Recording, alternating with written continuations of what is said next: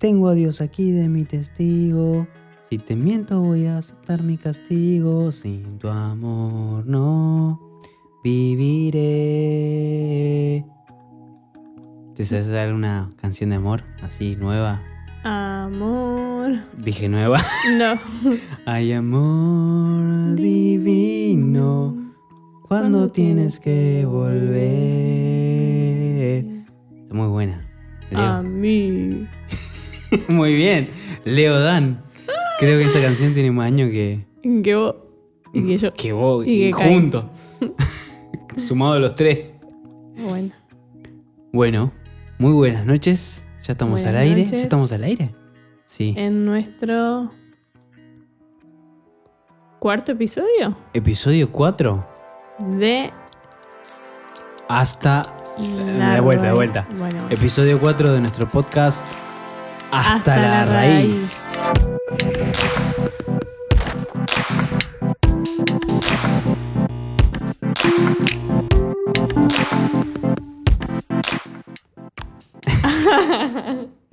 Nunca nos Muy sale bien. coordinado, tenemos que practicar eso. Tenemos que practicar antes.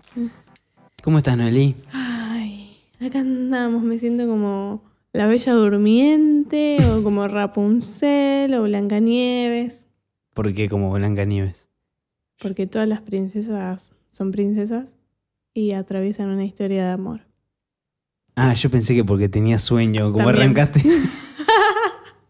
También, también. ¿Cómo pero no arrancaste lo, como la no Bella lo quería Durmiente? decir, no lo quería decir. como la bella durmiente. Bueno, No, sepan que. no quería contar que tenía sueño. claro, y, y ahí empezaste a. a las princesas. bueno, muy bienvenidos a todos nuestros oyentes. En el día de hoy vamos a, tener nuestro cuarto episodio. Eh, arrancamos con el episodio cero. Y bueno, el otro día estuve viendo un tráiler que decía episodio cero. Así que era como un tráiler. Y yo no sabía. Los de producción sí sabían, pero yo no sabía. Sí, la serie del Señor de los Anillos que va a salir en este año. Ah, no, no, Sí, no decía entendía. episodio cero, decía el tráiler. Ah, bueno, no entendía de qué me hablabas. Perdón. Pensé que hablabas de nuestro episodio cero. Claro, por eso de nuestro episodio cero que ahí cobra sentido. Bueno, Este, contame. ¿Algo que me quieras preguntar en el día de hoy? Mira que hoy estoy... ¿Estás, estás picante hoy? No, hoy estoy así como que corro. ¿Al baño? no, no. No es mi hora. No es tu hora, está bien. Eh, ¿Estás enamorada, Noelí? Sí. ¿Sí? ¿Puedo sí. preguntar de quién? Y de vos. Ah, ahí vienen, la- Ah. ahí vienen la- los sonidos onomatopéyicos. Ah. Gracias. Los que Yo- ponen atrás de Friends. Claro. Uy. Sí, de cualquier sitcom. Tengo que, que decir esto, lo tengo que decir porque se van a pensar que soy media tonta, pero sí, lo soy. Siempre se me sale esto. La, la cucaracha encima le, decí- le dijiste una vez. Ay. A ver, a ver. Vamos a, en el día de hoy, hablar acerca del amor. Pará, pará.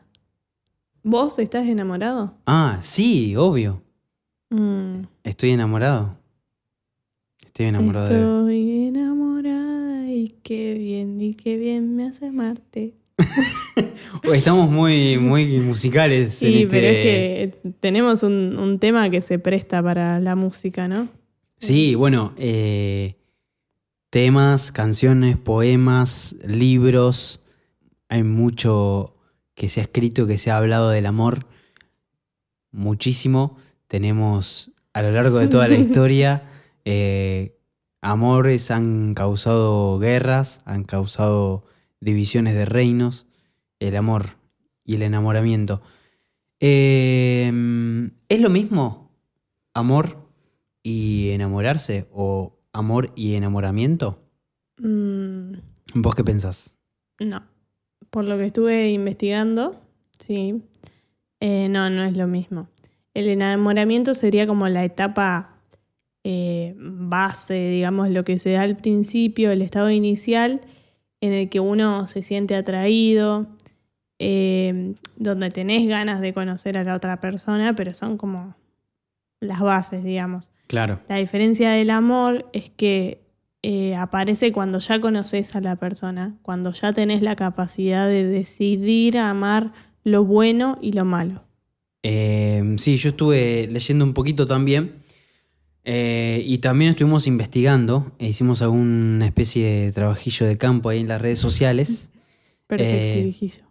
Y estuvimos ahí con tenemos algunas respuestas eh, que este, nos, nos respondieron ahí en las historias.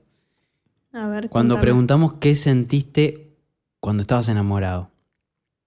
Y tenemos respuestas como querer compartir todo el tiempo con esa persona, estar obses- obsesionado con esa persona, hacer lo primero que se te cruce por la cabeza. eh, a ver qué más. Es hermoso. eh, uno muestra su mejor cara, ¿no? Mm, Cuando Eso está es enamorado. peligroso. Sí. O sea, está bien, ¿sí? Sí. porque querés conquistar a la Otro otra persona, nos pero. respondió. Perdón, perdón. No, no, está bien. Claro, sí, este, ahí vamos a profund- profundizar un poquito más al respecto. Eh, pero una respuesta muy interesante es que nos dijeron que el enamorarse es involuntario. Uno no se levanta a la mañana con ganas de sí, con ganas de, de enamorarse. Hoy me levanto con ganas de enamorarme. No, eso no ocurre. No, Eso pasa. pasa. Eso pasa espontáneamente en la vida. Sí, hay, hay como un juego de eh, hormonas también, viste que Sí. eh, es como, como se dice acá, el día de la primavera, por ejemplo, que se lo relaciona mucho con bueno las hormonas, el amor, como que de repente, Mariposas en el estómago. sí, eh, hay, hay como una cosita ahí que nos pasa. Hay una Hormone Fest. Hay una. Una combinación de químicos cerebrales. Una emanación de sustancias peligrosas. No. Sustancias peligrosas. Bueno, sí, sustancias sí. Sustancias sí. Este, y bueno, son eh, serotonina, dopamina. Estuve leyendo un poquito al respecto. Mm. Tampoco me, me acuerdo de memoria todos los nombres de las. No, no, y lo dejamos neuronas, ahí porque se, pero se nos sí- va a aburrir la audiencia. sí hay un, hay un movimiento psíquico, físico importante, digamos, adentro de la cabeza. Eh, para mí también el, enamoramiento es diferente del amor porque eh, el enamoramiento pasa a ser una etapa también, puede ser. Sí, Una etapa de la- en el proceso de, sí, de amar. sí, sí. Vamos a eso eh, después. Vos te me adelantás. Vamos por partes. Pensé que yo iba eh, rápido, que hoy iba corriendo, no, pero, pero, me yo parece siempre, que vos... yo siempre voy así como que... Sí, y vos como que Aguanta la mecha. Salta, salta. Claro, para los que están escuchando y no están viendo las señas que está haciendo Noeli. Bueno, perdón. Eh, hay algunas características del enamoramiento, ¿sí? esto que te comentaban ahí por Instagram en este estudio de campo. Bueno, el deseo de contacto físico, el deseo de, a ver si me va a salir la palabra, reciprocidad, que esto se dé de ambas partes. Sí. El temor al rechazo, sí que, viste que uno cuando se está enamorando es como que trata de hacer lo menos posible que ahogue al otro o, o que haga que el otro se vaya porque no ve interés, viste, como que estás constantemente ahí cuidando por miedo justamente al rechazo. Eh, falta de concentración Sí. porque tus no puedes pensamientos... pensar en otra cosa. Claro, Me están... pasó, me pasó. ¿Sí? ¿Conmigo? Sí, con, con vos. Ah, bueno. Sí, obviamente, definitivamente con vos. Ah, bueno. Muy bien. Eh, pasa justamente esto, los pensamientos son frecuentes eh, con respecto a la otra persona. De repente te, te empezás a imaginar toda tu vida con esa persona o, o todo lo que pasa alrededor de tu vida te- tiene la cara de esa persona, como que te veo en las canciones, te veo o te escucho en las canciones, eh, te veo en la sopa, como quien diría. Eh, bueno, sí, eso de que decías como que no se puede hacer otra cosa, como que está la intensidad en ese momento del enamoramiento que tal cual. Hay, hay testimonios de empresarios, de gente científicos, que el momento de enamorarse era no ser para nada productivos en su trabajo, que les vaya mal en sus tareas domésticas, etcétera, porque estaban totalmente distraídos. Y sí. Exacto. Bueno, cuando uno era adolescente y se mandaba algún lío o una macana, ¿qué estás enamorado? ¿Dónde tenés la cabeza? Claro, la, la, la asociación. Bueno, Ajá. nervios, ansiedad. Yo me acuerdo mucho de este tema de los nervios y la ansiedad, eh, que es algo como que me dominaba cuando estaba enamorada. Como que de repente no podés controlar, te pones re nerviosa, te transpiras toda. eh, o no sé, tenés que ir a un y lugar y querés llegar media hora antes porque Sí, te gana la ansiedad, ¿viste? Eso como que.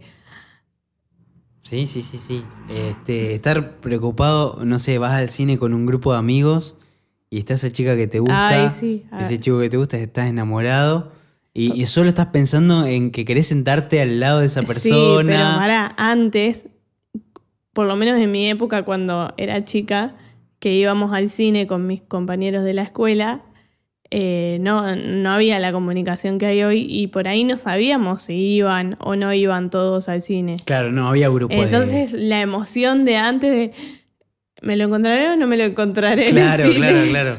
Y si te lo encontrás se sentará al lado mío, que obviamente no se iba a sentar al lado tuyo. Bueno, veces sí. Pero A veces uno era tan denso que no se despegaba de la persona. No estoy hablando de mí, estoy hablando de... No sé. En general. No sé, no sé. Eh, bueno, interés por los gustos de la otra persona. Que esto, eh, o sea, está bueno, pero hay que tener cuidado, ¿viste? Porque a veces uno como que pierde la esencia por dejarse influenciar mucho por los o gustos por, del o otro. por querer caerle bien todo el tiempo al otro.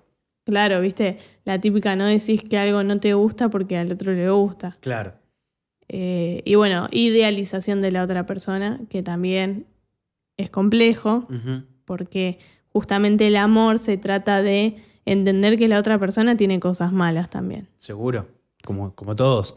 Y ahí está tu mamá, eh, tu papá, tus amigos, y te dicen, che, fíjate, mirá que esta persona eh, le ha, hecho esto con, con otras personas que, que que han estado con él, eh, es medio gato, viste, los, tipos, los típicos consejos, fíjate, cuida tu corazón, eh, guardate de este, no, no exponer tus sentimientos mucho de eso.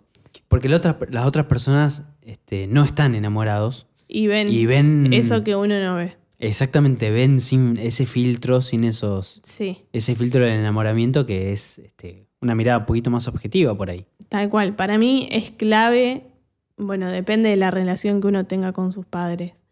Pero por ahí los amigos suelen ser un poquito más imparciales. Porque te, ven enamorado, ay, dale para adelante. Claro. Eh, en cambio, los padres eh, son un poquito más objetivos en ese sentido, porque bueno, ya te conocen. ya te- Los padres serían mm, los padres serían más imparciales, los amigos son más parciales, digamos, como que están más de un lado Sí, sí. que de otro. Tengo problemitas léxicos. Eh, arbitrarios. Ahí está. Claro. Los amigos más arbitrarios. Bueno, No, arbitrario no me parece que no es la palabra. bueno, bueno mejor dejemos Más- de meter la pata. O sea, ellos quieren que vos estés contento y te le van a. O sea, o sea, siempre hay un amigo que te va a decir, che, mirá, dale, yo te banco, te hace la segunda, te acompaña, este, no sé, a, a salir a comprar con esta tercera o con este tercero. Eh, sí, Está- sí, sí, estás contando tu experiencia, me parece. Bueno, pero hay amigos que, que te ayudan un montón, porque te ayudan a avivarte. Eh, bueno, en mi caso fue así. bueno, pero pará, no, no, no nos vayamos al lado de los amigos. Eh, la cuestión es que hay una gran diferencia entre el enamoramiento y el amor. El amor es más profundo. Es cuando una vez que yo ya vi lo bueno y lo malo, decido amar eso que ya vi. Y para eso tiene que haber un tiempo considerable de, de conocerse con la otra persona. Exacto. Eh, yo recuerdo que cuando nosotros empezamos a, a salir, hubo un, un tiempo como de frustración, como de, no sé si me gusta todo de esa... de vos, bueno, en este caso. y te empezás a desencantar. Y bueno, ahí está la cosa de... em, De decidir a pesar de... exacto. Este, bueno, es que pasa que cuando uno va conociendo, vas eh, poniendo los pies en la tierra, eh, se va apagando un poquito esa idealización de la otra persona eh, y lo comenzás a ver que quizás no es tan perfecto como vos pensás que es, que no es tan puntual como vos pensás que es, o que quisieras que sea, que no tiene, no sé, no siempre está de buen humor. eh, Uf. entonces vos empezás a ver todos esos, esos, esas aristas de la persona y, y te empezás a dar cuenta. Y ahí viene eh, la decisión, ¿no? ¿Qué cosas yo puedo tolerar ¿Y qué cosas no? y qué cosas no? Me, me ¿Qué cosas puedo negociar y qué, qué cosas son innegociables? Claro, me haces. Eso me, me lo robaste a mí. Y yo ¿Ah, se sí? lo robé a mi mejor amiga. Eh, que una vez me dijo: Cuando vos empezás a salir con alguien, hay que entender que hay cosas que son negociables y hay cosas que no. Por ejemplo, no sé, eh, mal carácter o, o una persona que se pone de mal humor. Bueno, es negociable siempre y cuando la persona entienda esta necesidad de ponerle un poquito de voluntad y, y cada vez enojarse menos. Claro. Ahora, una persona que no tiene ojos para una sola persona en su vida, por ejemplo, que anda siempre picoteando como un picaflor, como dirían de antaño. Eh, y bueno, eso a mí ya no me parece negociable, porque que se ponga de novio o de novia con vos no quiere decir que vaya a cambiar. Exacto. Bueno, también se suele idealizar muchas veces el matrimonio, eh, sobre todo eh, las parejas cristianas que esperan, por ejemplo, a casarse para tener relaciones íntimas, para convivir, etcétera, por una cuestión, eh, digamos, de ideales, por una cuestión eh, de, de obediencia, si se quiere, eh, a la palabra de Dios. Eh, entonces, este. Me, me perdí. Bueno, estas cosas Pará, pasan. Volvamos, estamos en vivo. Volvamos, volvamos. No, me perdí. Se me re fue la idea. Anda a buscarla por allá. Se me fue la idea. Ya, ya va a volver. Ya va a volver. Le pido perdón en nombre de Nicolás. Eh, lo puedo hacer yo también. Le pasa seguido esto. Pero bueno, Sí, es verdad. te- tendría que ir a un. tendría que ir a, Ir a- a hacer TV.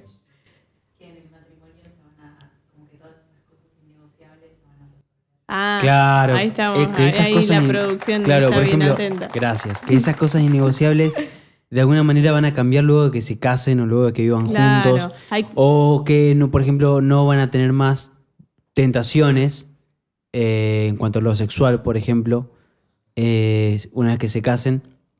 Y bueno, eso es una idealización tremenda. Claro. Este, y uno tiene que estar avivado, avispado de eso. Sí, E- Es siempre esta comodidad de esperar a tomar una decisión importante para cambiar. Y el hecho de tomar una decisión importante no te hace cambiar. Uno tiene que estar dispuesto a, a cambiar antes incluso de llegar al matrimonio. Por eso hablamos de esto que es negociable y lo que no. Yo, eh, por ejemplo, no sé, es, esta es lo que yo buscaba, una persona que no sea vaga. Porque para mí no es ¿Zafaste? negociable. Sí, sí, zafé. Eh, para mi cosmovisión de la vida no es negociable estar con alguien que no tiene una visión hacia el futuro, que no tiene planes ni siquiera en Dios. Porque desde mi punto de vista son personas que te estancan. Claro. Entonces, eh, recuerdo que cuando nos conocíamos a- charlábamos mucho acerca del futuro y de qué teníamos pensado hacer. Y, y es clave bajar de esa idealización del enamoramiento. Porque a veces uno cuando está enamorado no piensa en todas esas cosas Exacto. que son importantes. Y va avanzando la relación y te vas enterando que por ahí los planes de uno no son iguales a los de otro, o por lo menos ni siquiera se pueden combinar. Y ahí ya hay un, no un problema, pero hay un conflicto de intereses que, que pueden acabar con la relación. Exacto. Bueno, hablando de esto de acabar con la relación, em, vamos a hablar un poquito de Gary Chapman y su famosísimo libro Los cinco lenguajes del amor. Que, eh, digo, ¿por qué tiene que ver esto con terminar la relación? Porque a veces uno cuando no entiende la forma de expresar amor eh, de la otra persona, eh, hay como problemas de comunicación, porque quizás yo pienso que vos no me amás como yo te amo a vos, y es simplemente que no expresamos amor de la misma manera. Claro, Gary Chapman en su libro Los cinco lenguajes del amor, eh, él menciona cinco lenguajes, Y sí, para la redundancia, que son las palabras de afirmación, o sea, el poder expresar amor a través de las palabras, el tiempo de calidad, los momentos de calidad, los momentos de compañía con la otra persona, el, eh, el lenguaje de los regalos, de darse obsequios, de darse presentes, etc. Pues tenemos los actos de servicio, creo que es uno de tus lenguajes sí. del amor bastante principal. Los que requiero, digamos. Claro. Y el contacto físico, que tienen que ver con... Ese es más tuyo. yo soy media arisca. Sí. Eh, contacto, contacto físico. Entonces, lo que tiene que ver con los besos, con los abrazos, con la intimidad. Eh, me quedé pensando en palabras de afirmación, porque eh, no es solo decir te amo. Es, no sé, estás por rendir un examen, dale, mi amor, vos podés, vas a llegar. Eh, y hay gente que necesita eso. Eh, yo, O por ahí ponerle estas palabras de afirmación combinadas con un acto de servicio. Claro, Mi amor, te va a ir bien, quédate tranquila. Yo te lavo los platos, saco a la perra. Este, es muy... ta- estamos hablando No de estoy nosotros. imaginando mucho la situación. Estamos eh, hablando del presente, rindo en unos días y bueno, Nico es, es así, me ayuda siempre que Ah, estoy por rendir. Y eso es lo lindo, conocer el lenguaje de amor o los lenguajes de amor de la otra persona y, y- y que vos conozcas los míos. Y así como, bueno, quizás esto es algo que me cuesta hacer, pero lo hago porque es lo que vos necesitas. Claro. Y también de eso se trata el amor, de rendir un poco. No, no todo es comodidad, porque eso es lo que pasa hoy en día eh, en líneas generales. La gente deja las relaciones, se cansa porque no consigue todo lo que quiere. Exacto. Como bueno, si- eso responde a una concepción hedonista eh, donde pensamos que eh, amar o, o dar amor es eh, todo el tiempo disfrutar, todo el tiempo pasarla lindo, momentos lindos, momentos placenteros. Y no siempre es así. La vida no es así. Y no estamos hablando, en ese caso, hablando del amor en general, el amor en el matrimonio, pero también el amor hacia los hijos. No siempre los hijos van a ser agradecidos, no siempre los padres van a estar de buen humor, Claro. eh, no siempre la situación económica va a ser la más linda. Eh, la vida eh, viene con todas estas experiencias y tenemos que aprender a amar cualquiera sea de la circunstancia. A pesar de todo y eso. es el constante darse, dar amor, sin importar nada a cambio. Bueno, eso tiene que ver con el amor ágape, ¿no? Con el amor de Dios. Claro, pero está muy relacionado porque Dios nos pide que amemos con ese amor. Eh, de hecho, cuando él habla del matrimonio, en la palabra, habla de que amemos como él ama a su iglesia. Y él ama a su iglesia con ese amor ágape, que lo da todo sin pedir nada a cambio. Exacto. Entonces, nosotros somos llamados a amar de la misma manera, ya sea en el matrimonio, ya sea con nuestra familia, con nuestros amigos, con gente que incluso eh, no tenemos ni idea, pero se con trata de personas eso. que piensan diferente, Exactamente. que se oponen. Que no, no nos vamos a ir para ese tema, que puede ser para otro episodio incluso, pero el amor que se espera de nosotros los cristianos es este amor ágape, que ama conociendo, ama en profundidad, Claro. que ama acepta, conociendo, no es un, era- un enamoramiento así. Claro, vano. así como que, que dejo pasar por Claro. alto lo que... mm, Claro, como No. que me hago el que no veo. claro, no, la idea es conocer y aceptar. Sí. O sea, en Romanos el apóstol Pablo dice, o sea, Dios, sabiendo, aún sabiendo que éramos pecadores, Cristo, murió, por, nosotros. O sea, en, en la peor de las circunstancias, Dios que nos conoce por completo, Él nos amó hasta lo sumo, digamos. Y ese es el amor que eh, nos inspira para, para vivir, para experimentar, que va más allá del enamoramiento. Y en esta cultura de pedido ya, de todo on demand, eh, la cultura de la época de Netflix, de La Disney. donde- generación, la generación, sí, de- del ya, sí, iba a decir eh, la sociedad líquida. la cultura líquida, sí. Sociedad líquida que, que todo, digamos, eh, na- nada es permanente, todo tiene que ser ya rápido y, y deshecho y, y así como si todo fuera, eh, si todo fueran vasijas descartables, ¿viste? Claro, exactamente.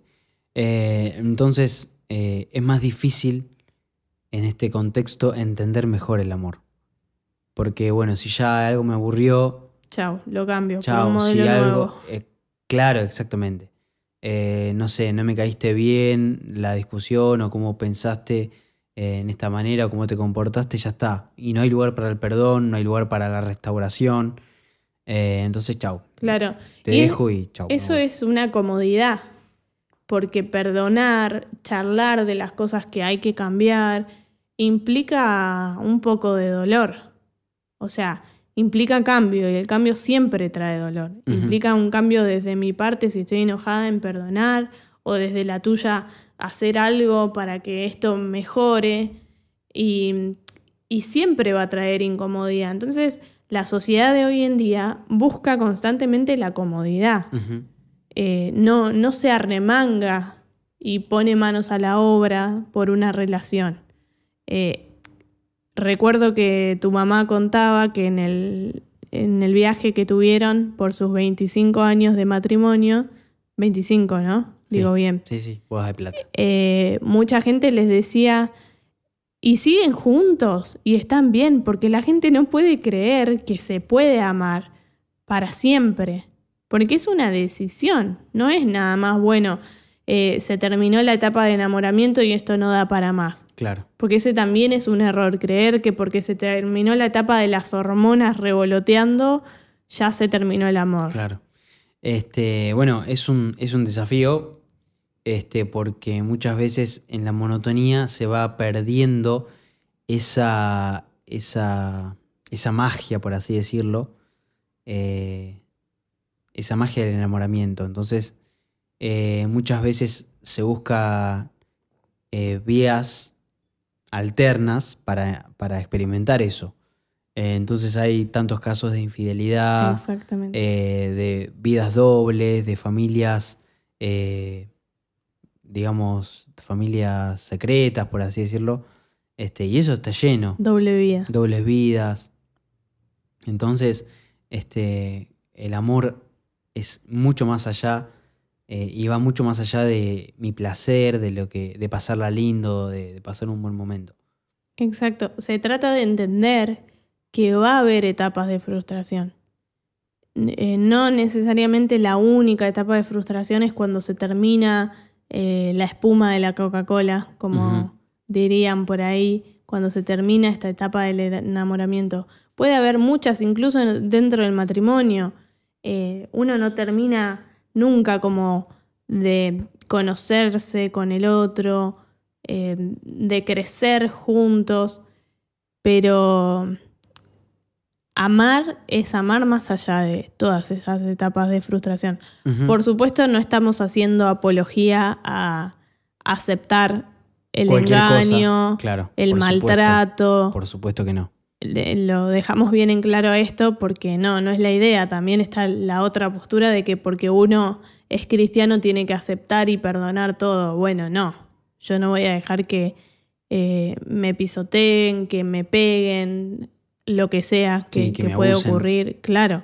Entonces, eh, también es tener un poco de amor propio, pero... mm, Y es detectar desde un momento inicial, ¿no? Claro. En la etapa del enamoramiento, esto uno está ciego.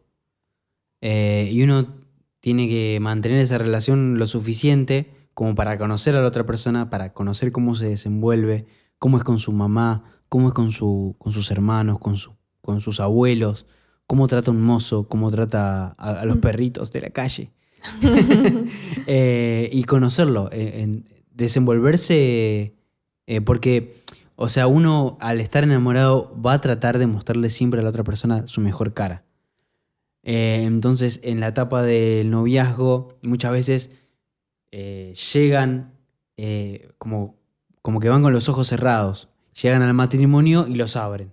Claro, y tendría que ser al revés. Y tendría que ser al revés. O sea, abrir los ojos durante el noviazgo, durante la etapa de conocerse, de explorarse, eh, y ver qué se puede negociar, qué no, y bueno, tomar la decisión a tiempo. Claro. Y después cuando te casas, ahí sí, ahí sí ya cerrar, los, ojos. Quedarse tranquilo, confiar de que, de que se ha tomado una buena decisión. Porque de eso se trata la etapa de primero la amistad, después el noviazgo eh, se trata justamente de conocer, para no pegarme un clavo y estar toda mi vida con una persona que no me hace feliz, que me estanca. Exacto. que no comparte mis sueños, que no me apoya. Bueno, eh, entonces podríamos hablar de tres etapas del amor. El enamoramiento, la frustración, la frustración, o sea, esa etapa donde vos ves, la otra, ves a la otra persona, eh, ves que no es tan perfecto, que no es tan talentoso, ni tan, no sé, no sé, la característica que quieras agregarle, eh, pero aún así decidís amarlo. Y luego de esa decisión viene ese amor profundo, ¿no? Donde ese amor es una decisión. ¿Tenés eh, algún ejemplo bíblico para contarme de esto? en Cantar de los Cantares es un libro erótico es un libro que estaba prohibido para los menores de edad, los hebreos de menores de edad. Em, se habla de la historia de amor de, una de dos personas, eh, del rey y la sulamita. No quiero entrar en, detalles, lo pueden leer en sus casas, pero en la primera primer parte de, de Cantar de los Cantares, la canción de la canción sería una cosa así. Eh, hay toda una constante alabanza del hombre hacia la mujer, de la mujer al varón, este, de contarse, eh, de alabarlo, de recordar sus atributos físicos, etc. Luego, en el cuarto canto, viene un desencuentro, ahí en el 5-9. y ahí hay una, un desencuentro donde, este, bueno, una de ellas, la chica, termina golpeada eh, en la búsqueda de, su amor, que no lo puede encontrar, pero bueno, él, ella vuelve a su casa, se acuesta a dormir y luego aparece el amado y les pide a las doncellas que la cuiden eh, y que no la despierten, ¿no? Como que ahí hay una reconciliación. Eh, y luego de esa etapa, luego de ese momento, vuelve a haber una etapa de amor profundo, de alabanza, de caricias, de intimidad y en el capítulo 8 viene ese gran eh, poema que dice, te lo leo rapidito, dice, grábame como un sello sobre tu corazón, llévame como una marca sobre tu brazo, fuerte es el amor como la muerte, y tenaz la pasión como el sepulcro, como llama divina es el fuego ardiente del amor. Otras versiones hablan de que eh, este, este amor es como una, un fuego que Dios ha encendido, que proviene de Dios. Y dice, ni las muchas aguas pueden apagarlo, ni los ríos pueden extinguirlo. Si alguien ofreciera todas sus riquezas a cambio de amor, solo conseguiría desprecio. Nos habla de la seguridad en el amor, nos habla de la, de la durabilidad del amor, de la permanencia del amor eh, y de, la, de lo invaluable que es el amor. Eh, dice, bueno, en la última frase queda bien claro esta, esta idea. Y es esa etapa de amor profundo, justamente. Muy bueno. Em, estaba pensando que no quiere decir que esto sea así en todos los casos. Sí, quizás uno se pone en pareja más grande, ya con otra experiencia de vida, em, y, no necesariamente tiene que pasar por estas etapas, pero probablemente sea muy característico de eh, el amor que se da en la adolescencia o la juventud, eh, adolescencia tardía, que, que, bueno, uno además de estar conociendo a otra persona, está en esa etapa de estar conociéndose a sí mismo. Exacto. Entonces se hace como más patente esto de la frustración, por ejemplo, porque descubro las cosas que no me gustan de vos, pero también descubro que yo tengo mucho por cambiar, por Claro. mejorar, eh, para ser mejor cristiana. Eh, pero bueno, llegamos a una conclusión. Y es eh, esto que venimos repitiendo, el amor es una decisión. Queda bien clara la diferencia entre enamoramiento, entre el amor y, y cuando pasa esa etapa del enamoramiento donde todo es color de rosas, ahí uno tiene que decidir amar. Claro. Ahí uno O no. real o no, por supuesto, siempre puede decir que no, pero ahí uno demuestra si está dispuesto a, a jugársela. Es Así así. que, Por ahí eh, quedó mencionar lo importante que es el amor propio. ¿No? No sé si da para hablarlo ahora o para No, otro no, podcast. no vamos. Nos vamos a extender. Podríamos hablar del amor filial, del amor. Del amor eh, Eh. fileo, del amor ágape, del amor eros. Bueno, los cinco tipos de amor en, en el idioma griego, ¿no? Sí, ¿Cinco? tenemos... Sí, son cinco. Bueno. bueno, lo dejamos ahí. Pero sí es importante a- a aprender a amarse a uno mismo eh, y aceptarse tal cual es. Porque si no nos aceptamos nosotros, la otra persona tampoco lo va a hacer. Así es. Así que, bueno, me parece que hasta acá ya estamos con el tema de hoy, no los queremos aburrir. Eh, No los queremos abrumar. abrumar, ya estuvimos ahí rondando con el tema de las emociones, bueno, llegamos a- al clímax, el amor. Eh, así que es una emoción, es un sentimiento y es una decisión. Exactamente. Las tres etapas. Se- Las se- tre- los tres niveles, digamos. Le sumamos una palabrita más, la decisión. Así que, bueno, gracias por escucharnos. Esperamos que lo hayan disfrutado y sigan eh, conectándose con nosotros. Vean por ahí en Instagram que vamos lanzando consignas, preguntas que hacen también a la dinámica del podcast. Así que, bueno, muchas gracias. Les mandamos un abrazo. Hasta la Hasta la próxima.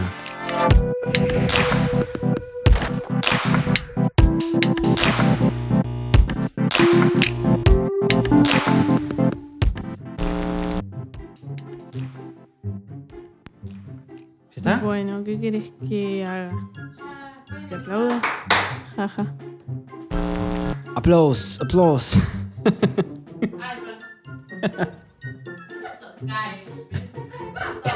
Dwight le está organizando a, a Michael la, fe- la fiesta de 15 aniversario de trabajando en la oficina. Y dice, vamos a arrancar con 15 minutos de aplauso ininterrumpido.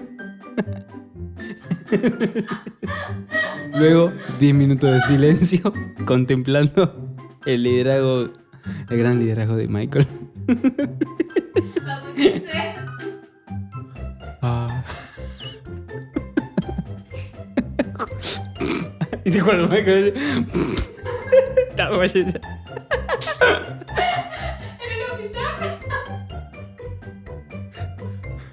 ¿Ya empezamos?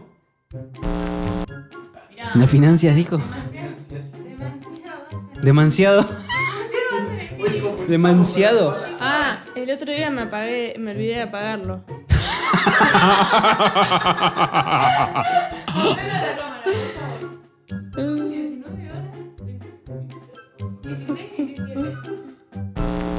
Amén. Re grave. Bueno, Espero que no nos, no nos saquen por copyright. pero todavía Y vamos a decir hola ahora. Bueno, dale.